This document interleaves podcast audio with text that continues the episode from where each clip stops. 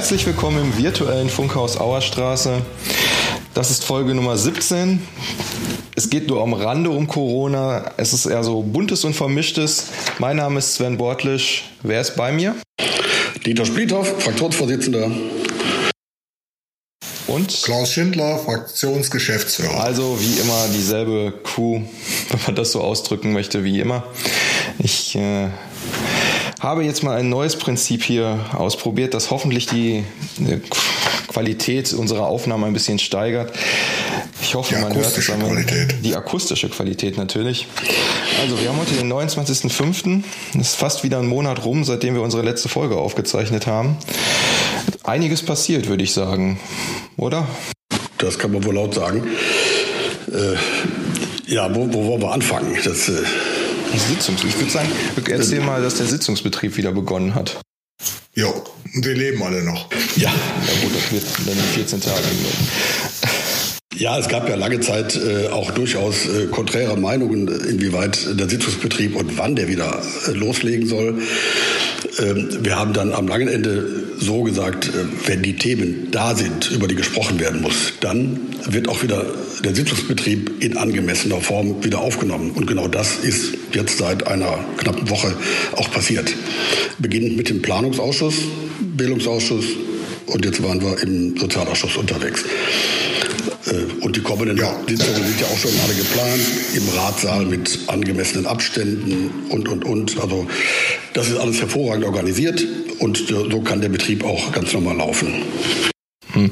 Jetzt haben wir auch das Glück, dass wir mit euch beiden Ausschussmitglieder haben, die den Großteil der Sitzung auch äh, persönlich miterlebt haben. Also bis auf den BSO, also den Bürgerservice-Ausschuss, der ja am Donnerstag, also gestern getagt hat. Äh, was ist denn euer Eindruck von der neuen Art und Weise, wie jetzt die Ausschüsse tagen?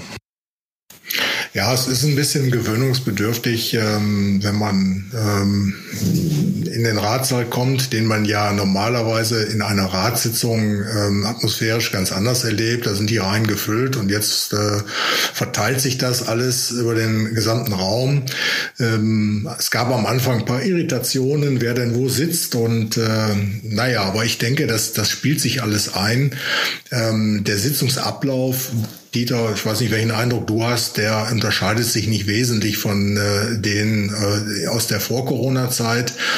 Ähm, mit einer Einschränkung. Ich glaube, dass es alles ein wenig zügiger und straffer geht, weil wir ja auch äh, die freundliche, den freundlichen Hinweis bekommen haben, dass man sich möglichst kurz fasst, dass man da, wo nicht unbedingt Diskussionen zu Tagesordnungspunkten erforderlich sind, ähm, das sehr zügig abwickelt. Äh, Im Planungsausschuss war es zumindest so, haben sich alle dran gehalten.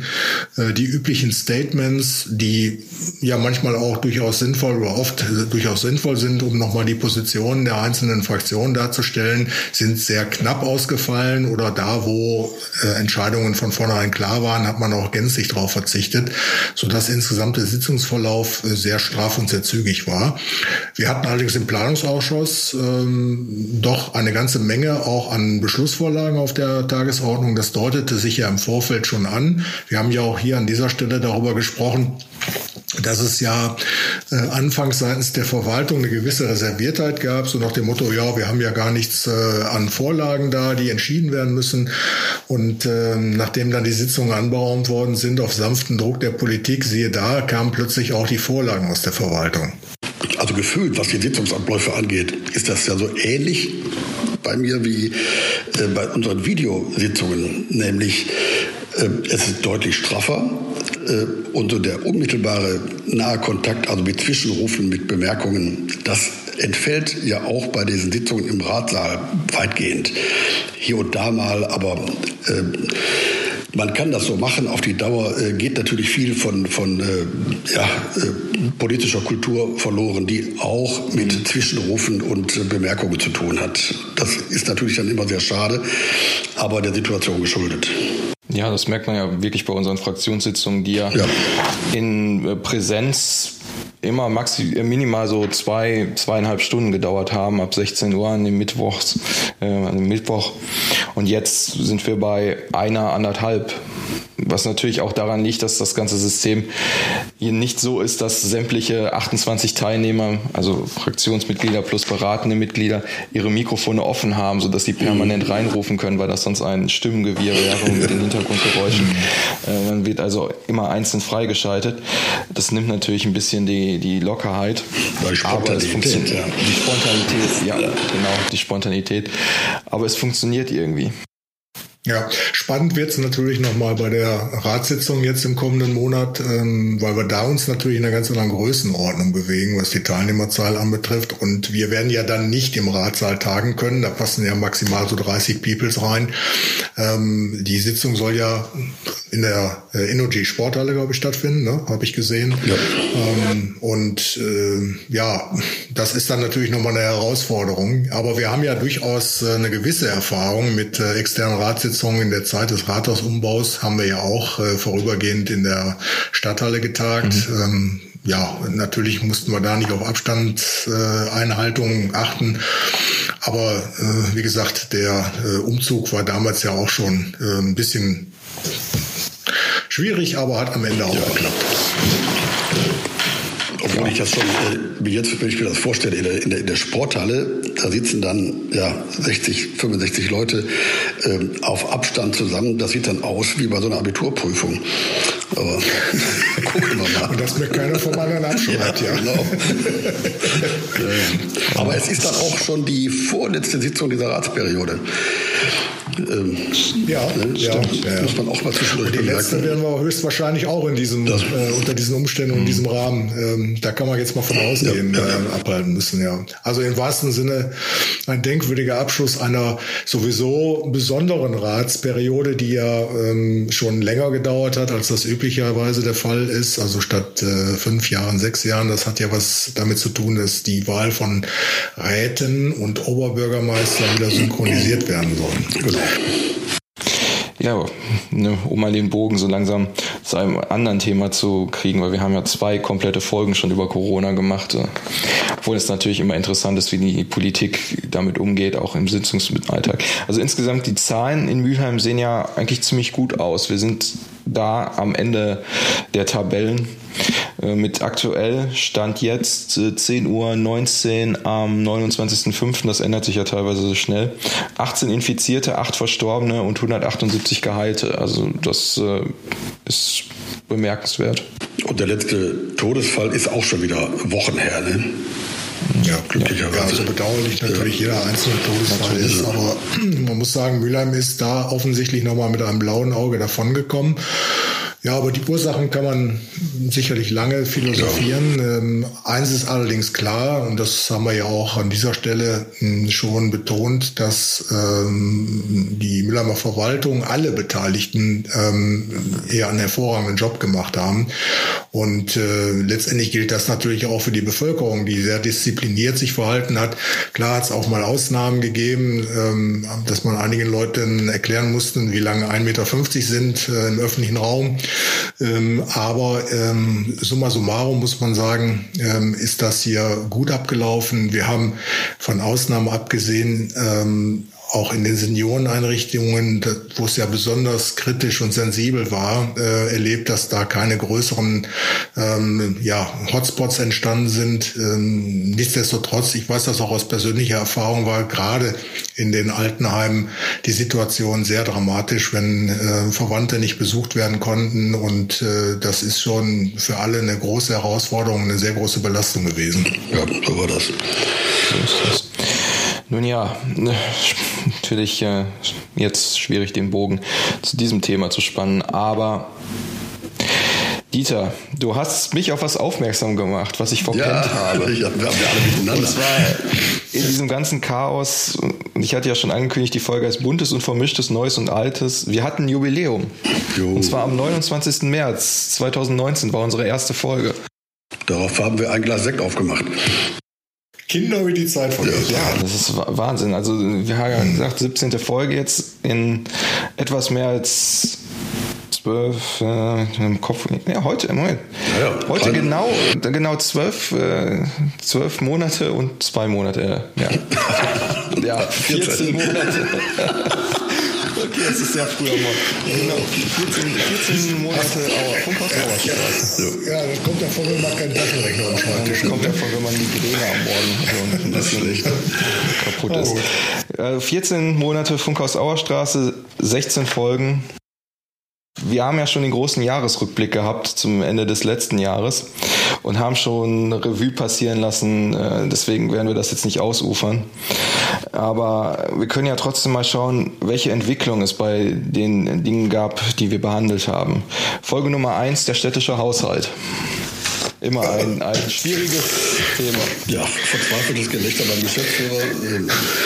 Ja, bei mir aber auch, denn die Lage hat sich nicht wirklich verbessert. Wir haben zwar hingekriegt, äh, zunächst mal einen ausgeglichenen Haushalt äh, zu schaffen, aber äh, jetzt kommt natürlich Corona dazwischen. Der Kämmerer sagt, wir müssen mit Kosten von äh, 70 Millionen plus rechnen, die wir dann ja, irgendwie in einem zweiten Haushalt nebenher führen können, die uns also nicht im normalen Haushalt belasten, aber dennoch äh, sind Schulden und die werden irgendwann zurückgezahlt werden müssen.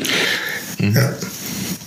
Ich äh, möchte mal eine aus der Erinnerung heraus eine Passage aus deiner Haushaltsrede, äh, Dieter, zitieren. Da sprachst du von dem Licht am Ende des Tunnels, was zum damaligen Zeitpunkt eben ähm, nicht der entgegenkommende Zugkosten in, in, in unserer Auffassung gewesen ist. Leider muss man heute in der Nachschau sagen, doch, das war der Zug. Äh, das war nämlich der Corona-Zug, den wir natürlich damals noch nicht äh, auf dem Schirm haben konnten. Aber es ist leider Gottes so eingetreten, äh, wie wir es alle nicht gewollt haben. Ähm, äh, wir stehen im Grunde genommen wieder vor einer völlig neuen Situation. Ähm, äh, wie wir die Herausforderungen was ja gerade schon eine Summe genannt, bewältigen wollen, ist noch völlig unklar. Eins ist aber auch klar, das, was die Landesregierung vorgegeben hat, dass man nämlich quasi die Corona-Kosten aus dem Kernhaushalt herausnimmt als Sonderposten ähm, und dann eben äh, über mehrere Jahre äh, abschreiben kann, die Aufwendungen. Das ist nichts anderes als Bilanzpolitik. Manche sagen auch unschön Bilanztrickserei. Ja, ähm, das hilft der Kommune am Ende und der Stadt Mülheim äh, am Ende überhaupt nicht, weil äh, es führt de facto zu mehr Schulden, zu mehr Aufwand und wir bewegen uns wirklich in der Spirale. So, also was wirklich nur helfen kann, ist, dass ähm, die Kommunen unter den Schutzschirm kommen, dass äh, vor allen Dingen auch der Bund, das was äh, Olaf Scholz vorgeschlagen hat, nämlich wirklich eine eine echte Entschuldung der Kommunen vorzunehmen, dass das umgesetzt wird. Dann in der Tat ähm, sind wir am Ende in der Lage, hier uns wieder frei zu schwimmen und ähm, auch die Folgen der, der jetzigen dramatischen Krise zu bewältigen. Ja, die, die Fraktionsvorsitzenden der Ruhrgebietsstädte haben ja auch nochmal einen weiteren entsprechenden Brief nach Berlin geschickt und nach Düsseldorf, äh, damit da endlich Bewegung reinkommt. Denn wenn es jemals wirklich möglich war, die Kommunen zu entschulden, dann jetzt. Und das muss auch passieren. Also ich werde ja hier schon wieder überall gefragt, äh, wann kommt denn die nächste Grundsteuer-B-Erhöhung? Da kann ich ja, nur sagen, ja. das, das, kann, das kann nicht sein. Das ist jetzt wirklich auch Ende. Von daher sind wir zwingend auf die Hilfe von Land und Bund angewiesen und die Stadt kann es nicht schaffen. Ja. Ja, wir können nur hoffen, dass äh, sich die Einstellung ähm, der süddeutschen Bundesländer ähm, nicht am Ende durchsetzt. Ähm, Herr Ministerpräsident Kretschmann aus Baden-Württemberg hat ja so in seiner ersten Einschätzung ähm, der Vorschläge von Olaf Scholz gesagt, ja, also äh, überschuldete Kommunen, die kenne ich nicht, die haben wir hier in Baden-Württemberg mhm. nicht. Also wenn das dann eine generelle Haltung sein sollte, dann äh, frage ich mich, äh, ob Herr Kretschmann schon mal was von ähm, dem Angleich der Lebensverhältnisse als äh, sozusagen Gebot der Verfassung oder des Grundgesetzes gehört hat. Ähm, aber das wissen wir ja auch von anderen äh, oder aus anderen Bereichen, dass äh, das Gedächtnis, dass eben die Solidarität auch mal ähm, in eine andere Richtung geht und nicht nur eine Einbahnstraße ist, äh, nicht unbedingt verbreitet ja, dieser, dieser Begriff haben die Hoffnung nicht aufgegeben. Dieser Begriff der Solidarität ist ja äh, in bestimmten politischen Ecken nicht so beheimatet wie vielleicht bei uns. Ja. ja. Dem ist die auf jeden Fall so. Ja, ähm, nächstes Thema. Masterplan Industrie und Gewerbe. Tengelmann Gelände zum Beispiel. Da gibt es ja eine neue Entwicklung. Klaus, du als planungspolitischer ja. Sprecher.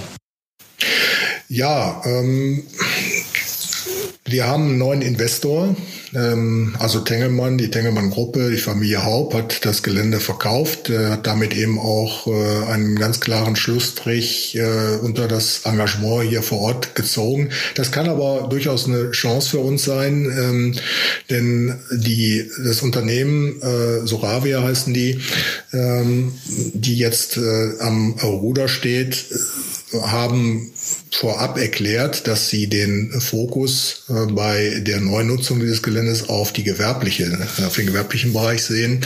Ich habe mal so ein bisschen recherchiert, was die so in der Vergangenheit gemacht haben. Bin auf die Tabakfabrik in Linz in Österreich gestoßen, die also auch äh, durch dieses Unternehmen revitalisiert worden ist. Eine hochinteressante Gemengelage, Start-up-Unternehmen, ähm, Restaurants, Gastronomie, Veranstaltungsbereiche, ähm, Vermietung von, von Büroflächen und das Ganze in einem, ja, ich sag mal, denkmalgeschützten Umfeld, also so ähnlich wie wir es hier an der Wisserstraße haben.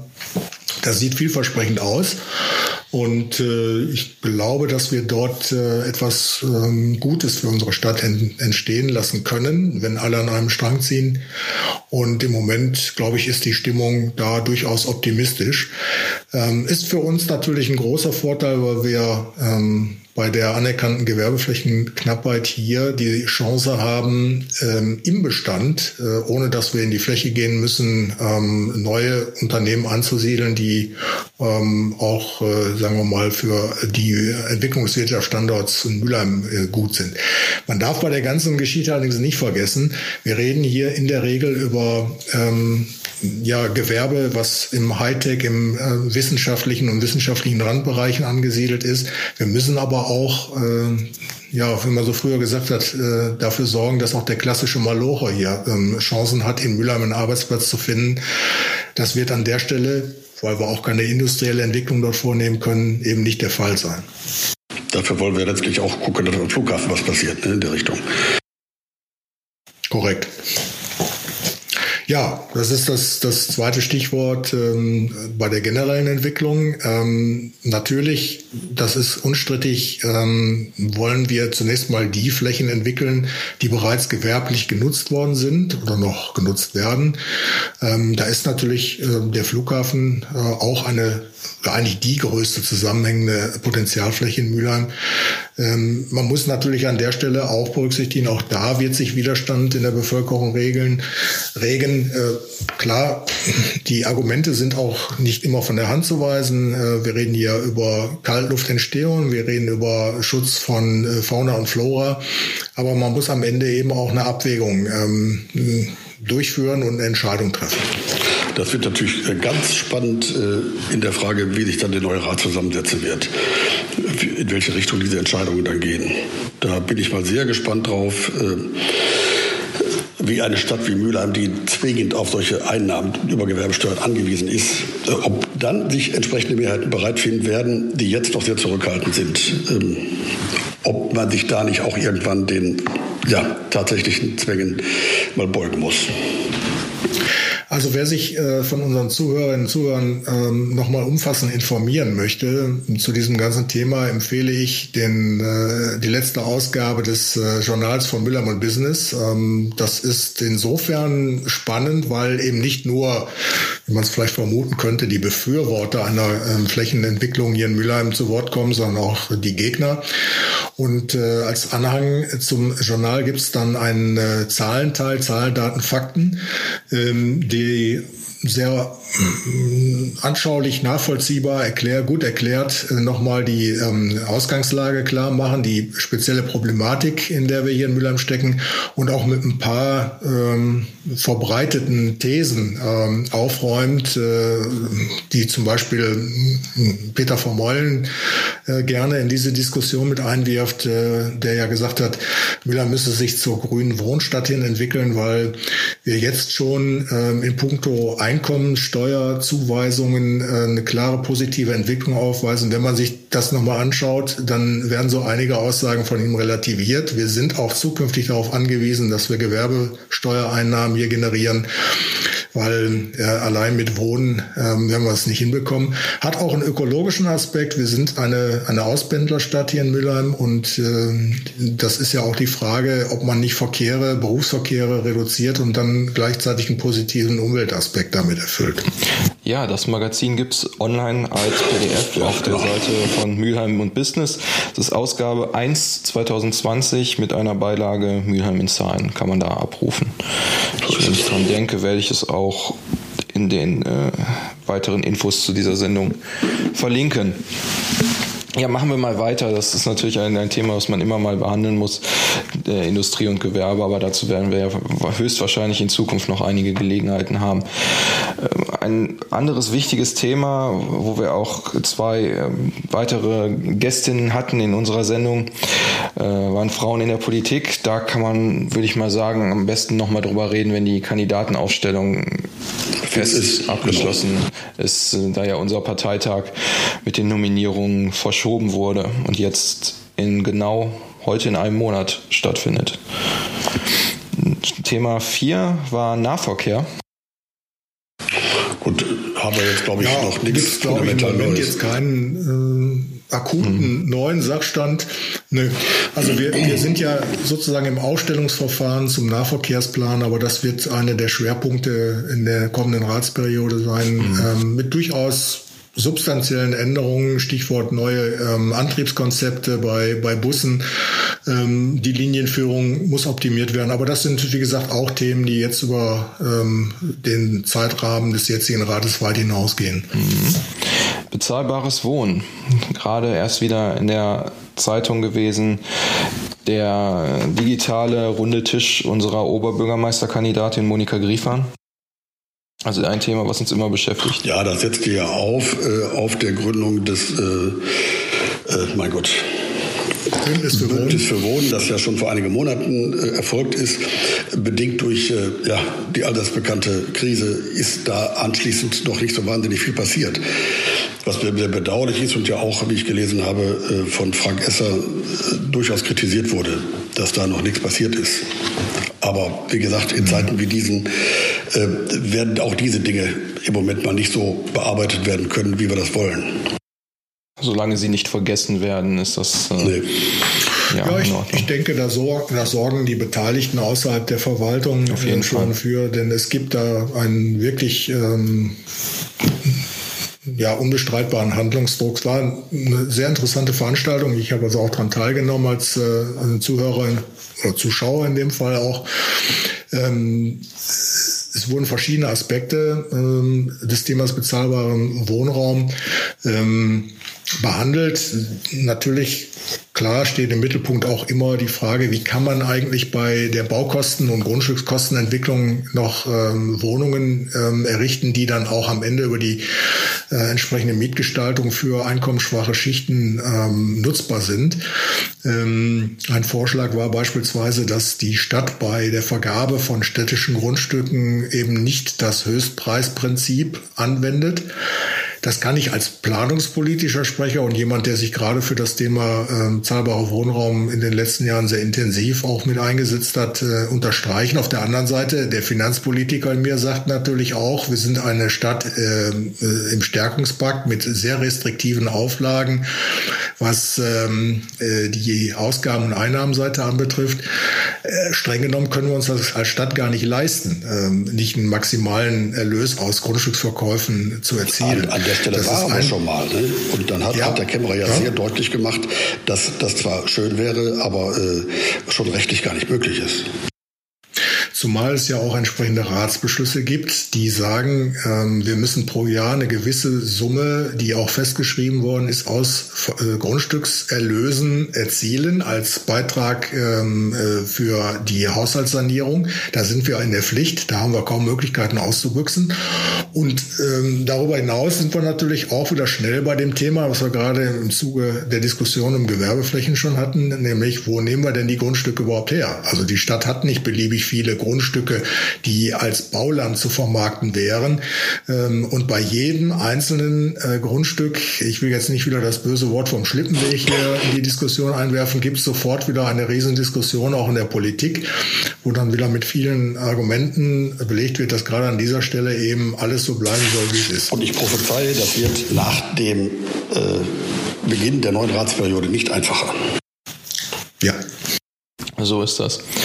Ja, äh, eigentlich meine Lieblingsfolge, um ehrlich zu sein. Nummer 6 mit den Schiedsleuten. Kann man jetzt nicht viel über eine neue Entwicklung berichten, aber ich fand die Anekdoten ganz nett. Ich glaube, das sollte man in Zukunft vielleicht nochmal noch mal aufgreifen. Also Geschichte von, von gestandenen Persönlichkeiten in so einem interessanten Bereich zu hören, finde ich immer interessant. Ja, Auch da kann ich mich nach meinem Ausscheiden aus dem Rat zur Verfügung stellen. Ich hätte noch ein paar Sachen beizutragen. Du kannst dich auch als Schiedsmann zur Verfügung stellen. Melde dich mal bei Peter Pickert, ja, ja. der nimmt dich mit Handkuss. Ja, allen Ernstes, überlege ich tatsächlich. Ja, ja es ist naja, also ich sage jetzt mal Scherz beiseite. Also es ist äh, in der Tat, äh, wie in vielen anderen Bereichen auch, Ehrenamt ist nicht unbedingt das, was äh, bei den Leuten an allererster Stelle steht, aber es ist eben enorm wichtig. Gerade die Schiedsleute leisten ganz hervorragende Arbeit und entlasten die, die Gerichte, äh, die ja, äh, ja zugeballert werden mit, mit Verfahren ganz enorm. Und man kann das nicht hoch genug schätzen, äh, was da geleistet wird, aber es gibt eben da auch massive Nachwuchsprobleme und äh, Peter Pickert hat ja, glaube ich, in der Sendung auch darauf hingewiesen mhm. ähm, und dafür geworben, dass sich äh, Menschen melden, um das auszudrücken. Also wenn in ja. was frei wird, werde ich mich bewerben. Also ich, äh, mir fiel gerade ein, dass Anfang diesen Monats gerade wieder rumgeschickt wurde, Neuwahl von Schiedspersonen in zwei ja. Bezirken. Da kann man ja jetzt auch durchaus mal, mal Werbung für machen. Und zwar Schiedsamtsbezirk 2 Altstadt 2 West und Schiedsamtsbezirk 5 Altstadt 2 Ost mit Winkhausen. Bürgerinnen oder Bürger, ja. die in dem jeweiligen Schiedsamtsbezirk wohnen, im Alter zwischen 30 und 70 Jahren sind und Interesse an der Ausübung des Schiedsamtes haben, werden gebeten, sich bis zum 30. Juni 2020 schriftlich bei dem Oberbürgermeister, Rats- und Rechtsamt am Rathaus 1 Mülheim an der Ruhr zu bewerben. Also gerne auch einfach bei uns melden, falls Interesse besteht. Wir würden das dann dementsprechend weiterleiten. So, haben wir den Werbeblock auch erledigt? Ja, das ist ja, ja Werbeblock schon, aber ein wichtiger Werbeblock. Gut, äh, Bezirksvertretung mit Peter Pickert. Ähm, da ging es unter anderem auch ums Anwohnerparken im Südviertel. Da tut sich auch schon wieder was. Das ist auch eine ganze Folge wert. Ja, äh, eine, auch eine fast unendliche Geschichte. Ähm, äh, wir sind jetzt auf dem Stand, wo die Verwaltung den Vorschlag gemacht hat, statt einer klassischen Anwohnerparkregelung mit in äh, Ausweisen und entsprechend ausgezeichneten oder gekennzeichneten Bereichen ähm, in Teilbereichen dieses Quartiers rund um den Mohrenkamp eine Parkscheibenregelung einzuführen. Ähm, das ist nicht das, was wir als SPD ähm, ursprünglich äh, intendiert haben. Und äh, wir glauben auch nicht, dass es unbedingt das ist, was sich die Anlieger dort vorgestellt haben. Aber es wäre mal den Versuch wert, das zu testen. Ähm, die Bezirksvertretung hat allerdings die Verwaltung aufgefordert, zunächst mal ein Meinungsbild äh, bei der Bevölkerung abzufragen. Und äh, die Verwaltung wird das jetzt auch in den nächsten Tagen und Wochen tun. Es gibt ein Schreiben, das äh, verteilt wird an die Haushalte, dann die Möglichkeit besteht, ähm, ja, sich zu äußern zu diesem Vorschlag. Ähm, ist natürlich auch in Corona-Zeiten äh, alles ein bisschen schwierig. Normalerweise hätte man eine Bürgerversammlung dazu gemacht, aber das geht aus bekannten Gründen äh, halt zurzeit nicht. Ähm, wir ähm, oder die Bezirksvertretungsfraktion der SPD hat ähm, die ähm, Botschaft verbreitet, besser gesagt, wir haben die Einstellung dazu, dass wir gesagt haben, wir warten jetzt mal die Rückmeldungen ab und äh, wollen mal ähm, hören, was die Bevölkerung zu diesem Vorschlag sagt. Sollte das abgelehnt werden, äh, dann bleiben wir bei, dem, bei unserer ursprünglichen Intention zu sagen, wir wollen dort eine Anwohnerparkregelung, um diesen Parkdruck, der äh, besteht, ähm, auch äh, etwas abzumildern. Da bleiben wir auf jeden Fall auch dran. Ja. Da bin ich auch sehr dankbar dafür, dass die BV da entsprechend äh, wirklich am Thema ist und äh, Druck ausübt und sich nicht äh, eben mal so abspeisen lässt von der Verwaltung. Also das, im Sinne der Bürgerinnen und Bürger ist das ein wirklich sehr, sehr gutes Verfahren, dass unsere Leute da äh, auf den Tisch bringen. Und besonders auch der Ortsverein Stadtmitte mit seinem ja. Vorsitzenden Alexander Böhm als Stadtverordneter, der sich da auch äh, reinhängt. Das, genau. Äh, genau. Ist Oskar Oberhauski, genau. der, der Fraktionsvorsitzende. Fraktionsvorsitzende, kommt ja aus, dem, aus demselben Ortsverein. Ja. Da steht man im Bürgerdialog. Äh, ja, Bürgerdialog. VHS Bürgerentscheid. Entwicklung stagniert momentan, beziehungsweise es gibt keine neuen Entwicklungen. Nö. Nö. Zumal äh, äh, uns fehlen einfach die 30 Millionen. Genau. Nach wie vor gilt, der VHS-Betrieb läuft unter jetzt klassisch normal Corona-Bedingungen, aber ansonsten völlig normal und äh, es gibt keine wirklich ernstzunehmenden Probleme da. So ist das.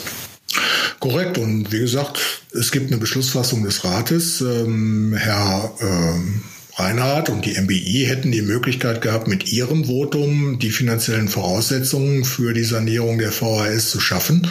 Das hätte aber auch zur Folge gehabt, dass äh, gut 22 Millionen Euro für die Sanierung, für die dringend notwendige Sanierung ähm, von Schulen ähm, mhm gefehlt hätten. Und äh, da hat dann Herr Reinhardt gekniffen, ähm, weil er sich dann natürlich nicht dem Vorwurf aussetzen wollte, dass man den Kindern und Jugendlichen da äh, Zukunftschancen verbaut. Ähm, wir haben das ja auch oft genug betont. Natürlich, wenn die entsprechenden Mittel zur Verfügung stehen würden, würden wir beides machen und zwar so schnell wie möglich. Aber da das nicht der Fall ist, da wir das Geld auch nicht vom äh, Himmel herunter bekommen ähm, und jetzt auch noch uns Corona dazwischen funkt, ähm, ist da keine, keine Entwicklung zu sehen an der Stelle. Das heißt, äh, wir müssen halt sehen, dass wir äh, auch die Schulen, das Schulprogramm äh, so durchziehen und äh, dann muss man äh, halt da die Prioritäten ja. setzen. Und Dieter hat es ja gerade gesagt, der VHS-Betrieb läuft ähm, und deshalb gibt es da zunächst auch keinen Handlungsbedarf. So ist das. Ja, dann hatten wir zu Gast die beiden Vertreter von der Partei, die Partei, die ja mittlerweile auch einen eigenen Oberbürgermeisterkandidat aufgestellt haben. Es ist zwar nicht Helge Schneider, aber eine andere Mülheimer Berühmtheit mit Andi Brings. Ja, mal gucken, wie, wie sie abschneiden. Ja, wer Spaß dran hat an der Partei. Richtig. So ist das. Dann waren wir auf der AfD-Demo. AfD ja wahrscheinlich ein Thema, was uns andererseits bei der Entwicklung momentan im Bundesland vielleicht doch nicht so massiv beschäftigen wird, wie wir vor ein paar Monaten noch befürchtet hatten, aber das muss man abwarten. Kann man nach der Wahl drüber reden. Folge 11 war sehr tagesaktuell. Da ging es um den Volkstrauertag, äh, da braucht man nicht weiter drüber sprechen. Dann hatten wir schon unseren Jahresrückblick. Gewerbeflächen kam als nächstes, haben wir auch schon angerissen. Und dann die letzte reguläre Folge, bevor Corona eingriff, war unser kleiner Besuch bei der WDL am Flughafen. Ja, da muss man natürlich mal schauen, wie sich jetzt die vorgestellten Pläne weiterentwickeln, ob es ja, irgendwelche Auswirkungen und gibt. Da muss ich ja sagen, diese ganze Entwicklung äh, rund um Flughafen und WDL war für mich so mit das, äh, das Beste, das, was wir in den letzten Jahren so äh, hier ange, angepackt haben. Sehr, sehr spannend da oben zu sehen, wie die arbeiten, was die da vorhaben mit ihrem Eventzentrum. Das ist schon ein ganz tolles Ding, hätte ich gerne noch weiter begleitet. Das, ich freue mich auch drauf, was da oben so entsteht. Das ist wirklich gut. Ja, und auch die Krise kreativ genutzt ja. mit dem Autokino jetzt. Ja. Äh, direkt ja, neben dem Hangar. Das ist eine hervorragende Idee und äh, ich hoffe auch, dass äh, die momentane Krise da keine Auswirkungen auf die Pläne äh, mhm. von WDL hat. Aber ich habe auch nichts gehört ja. aus der Ecke. Ich glaube, die ziehen das durch und das ist auch gut. Das so. sind Unternehmer, die unternehmen was äh, ja. und lassen nicht einfach laufen. Und da habe ich heute Respekt vor. Äh, die tun was für sich natürlich, aber damit auch für unsere Stadt. Und das kann man nur fördern. Das, so ist das. Ja, gut, dann sind wir jetzt mit den Rückblicksfolgen durch, weil Corona, da braucht man ja nicht nochmal drüber sprechen. Da gibt es auch nicht viel zu den Folgen zu ergänzen, beziehungsweise wir haben es am Anfang schon getan. Äh, ja, Fazit nach einem Jahr Funkhaus Auerstraße. Also die Zahlen könnten natürlich immer besser sein. Man hat natürlich immer den Anspruch, mehr Leute zu erreichen. Aber wir haben 330 Abonnenten Stand jetzt, was ja schon mal, wenn man bedenkt, in welchem engen Themenfeld wir uns bewegen, muss natürlich ein Interesse an Politik vorhanden sein, besonders an Kommunalpolitik. Ist es okay? Dazu noch zahlreiche Hörer außerhalb der, der Abonnentenschaft. Also ich finde, ich bin durchaus positiv gestimmt, was dieses ganze ja, Projekt angeht. Ist ja kein rein unterhaltendes Format, sodass äh, jeder Hörer da schon ein Gewinn ist. Ja. Auf jeden Fall. Ja. Also wir versuchen weiterzumachen. Also mir macht es auch weiterhin Spaß. Das ist äh, wirklich ein sehr gutes Instrument, um ähm, Kommunalpolitik verständlich zu machen, darüber zu reden. Und äh, wir merken es ja auch hier und da in den Reaktionen, dass dann auch Rückfragen kommen, kritische Rückfragen, aber auch Zustimmung ist ja auch mhm. mal schön, ist man als Kommunalpolitiker nicht unbedingt gewohnt. Und äh, ich glaube, das ist eine, eine, Sache, die auch Zukunft Ich hoffe ja auch, dass nicht irgendwie der Eindruck entsteht, wir würden hier und da ins Schwafeln geraten, denn äh, ich bin immer wieder erstaunt, wie schnell so eine halbe Stunde rum ist. Ja, man steigt in so ein Thema ein ja. oder mehrere Themen und dann gucke ich schon wieder hier drauf, 35 Minuten sind schon wieder rum. Das ja. geht immer so fix. Wir haben wir haben noch zehn Minuten auf dem Konto von der letzten Folge, die besser war. Also von daher das, können wir das noch nutzen. Ja, die kriegen wir auch noch ausgeschöpft. Das, das kriegen wir auf jeden Fall. Also ich schließe mich da an. Mir macht es immer noch Spaß. Wir wären natürlich gerne mal wieder mit äh, euch zusammen und vielleicht mit irgendwelchen Gästen auch mal wieder vor Ort in der Auerstraße. Das würde auch die Qualität ein bisschen äh, wieder erhöhen. Aber wir haben, würde ich sagen, vernünftig improvisiert. Und Zur Sommerpause kriegen wir es vielleicht noch hin. In einem das, Monat. Äh, wir geben uns Mühe, ja. auf jeden Fall. Ja, ja ähm, wir haben jetzt viel über die Vergangenheit und über die letzten zwölf bzw. 14 Monate gesprochen. Aber es gibt ja auch abseits von Corona auch noch andere aktuelle politische Themen. Da kann man auch noch mal durchaus äh, drüber sprechen. Ich habe hier zwei Stichpunkte, die mir jetzt spontan eingefallen sind aus den letzten Wochen. Zum einen die Diskussion um den Wochenmarkt, die mal wieder aufgekommen ist. Klaus? Ja. Ja, das war Thema im Planungsausschuss. Äh, wir hatten schon seit langem einen Vertreter der Marktgilde, die ja Marktbeschicker, Marktbetreiber sind, eingeladen, ähm, mal über den aktuellen Sachstand äh, zu berichten. Das ähm, ist dann äh, in der letzten Woche geschehen. Und ja, sag mal, positiv war, dass sich äh, der Müllermer Wochenmarkt äh, stabilisiert hat. Das war am Anfang nicht unbedingt eine Selbstverständlichkeit, ähm, dass äh, die Entwicklung dahin geht, dass ähm, man durchaus Anfragen von weiteren Händlern hat ähm, bei der Marktgilde, die gerne den Müllermer Wochenmarkt äh, beschicken wollten. Das Problem ist im Augenblick, äh, dass nicht genug Platz zur Verfügung steht. Wer die Schlossstraße kennt, davon gehe ich mal aus, dass unsere Hörer da äh, durchaus Ortskenntnisse haben, der weiß, dass die Verhältnisse da sehr beengt sind. Ähm, auch, und das war dann ein Punkt, der äh, sehr intensiv diskutiert wurde, wegen der Baumschalen, die dort aufgestellt sind. Die Verwaltung hat ein bisschen überraschend für uns angekündigt, dass man ähm, einige dieser Baumschalen im oberen Bereich ähm, äh, entfernen will und hat das begründet nicht nur mit äh, der Schaffung zusätzlicher Standplätze für den Wochenmarkt, sondern in erster Linie auch mit der Notwendigkeit, dass äh, Bäume quasi ausgetauscht, Pflanzen ausgetauscht werden müssten, weil die an, in Anbetracht dieser besonderen Umständen in diesen Pötten äh, jetzt ans Ende der Lebenszeit angekommen sind. Ähm, und es ist jetzt nicht einfach damit getan. Es geht also nicht so wie zu Hause. Äh, wenn eine Pflanze umgetopft werden muss, dann nimmt man die raus, äh, nimmt einen größeren Topf, äh, packt da wieder Blumenerde rein und stopft das Pflänzchen dann wieder rein. So einfach ist das bei den Dingern nicht, weil die haben ein sehr äh, komplexes B- und Entwässerungssystem. Und das ist wohl auch ähm, zerstört durch ähm, Wurzelbewuchs. Fazit, es wäre also sehr teuer, ähm, diese ähm, Pflanzen dort äh, zu erneuern in den Schalen und deshalb äh, hat die Verwaltung gesagt, gut, dann äh, verbinden wir das eine mit dem anderen und schaffen ein bisschen mehr Platz.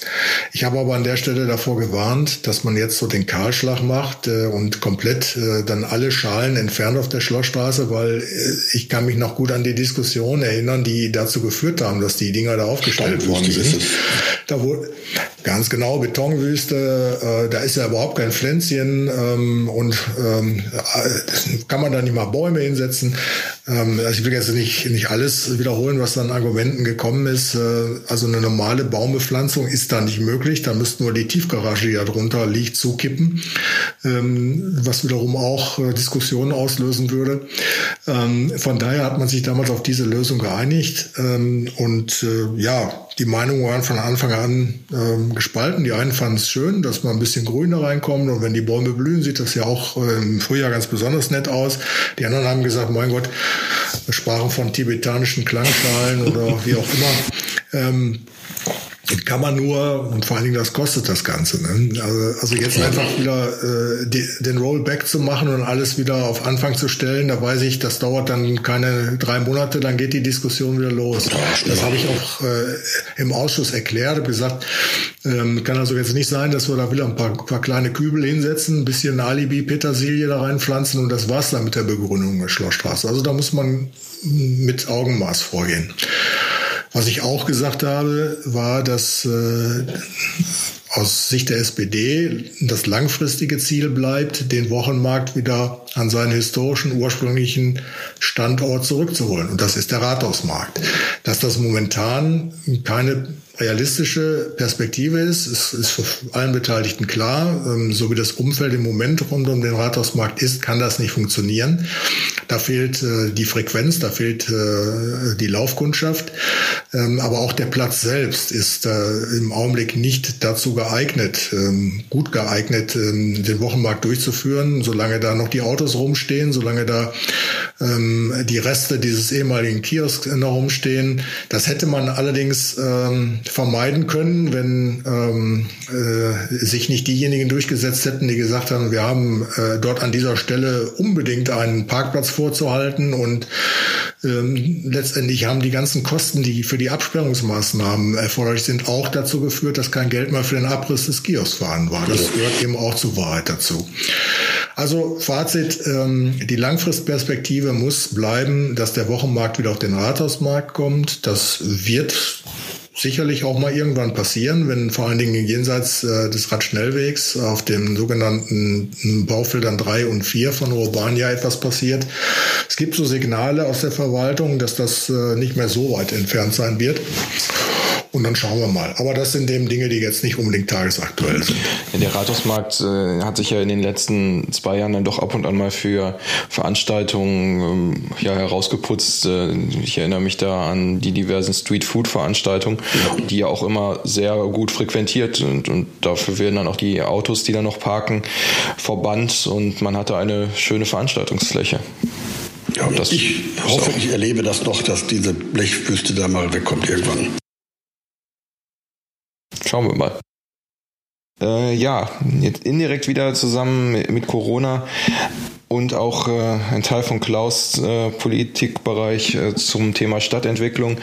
Es gab die Meldung, dass einige Projekte in der Innenstadt jetzt aufgrund von Geldmangel äh, eingestampft werden bzw. sich verschieben. Kannst du das mal kurz zusammenfassen, was jetzt passiert bzw. nicht mehr passiert? Ja, ähm, es geht um das sogenannte integrierte Innenstadtkonzept, ähm, was ja schon seit einigen Jahren läuft. Ähm, wir bekommen dort äh, vom Bund Zuschüsse, Städtebaufördermittel, um ähm, eben Revitalisierungsmaßnahmen in der Kerninnenstadt durchzuführen. Ähm, Beispiel ist der Umbau der Leineweberstraße, der ja aktuell noch läuft. Es sind aber auch kleinere Projekte durchgeführt worden, Fassadenbegrünung, Gestaltung von Innenhöfen, also auch viel Kleinteiliges, ähm, was jetzt äh, so nach und nach ähm, dazu geführt hat, dass sich an verschiedenen Stellen das Erscheinungsbild der Innenstadt positiv gewandelt hat. Ähm, die Verwaltung hatte als quasi Stufe 2 und Nachfolge ein Projekt äh, umfangreiche Maßnahmen wieder zusammengestellt und auch Anträge gestellt beim äh, Bund.